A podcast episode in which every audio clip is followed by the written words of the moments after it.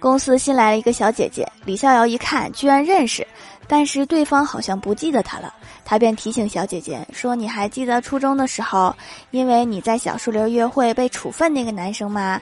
小姐姐小脸一红，有些激动地说：“难道你就是当时那个？”李逍遥惭愧一笑说：“没错，我就是当时告密的那个人。这么招人恨的事儿，你还不如不提。”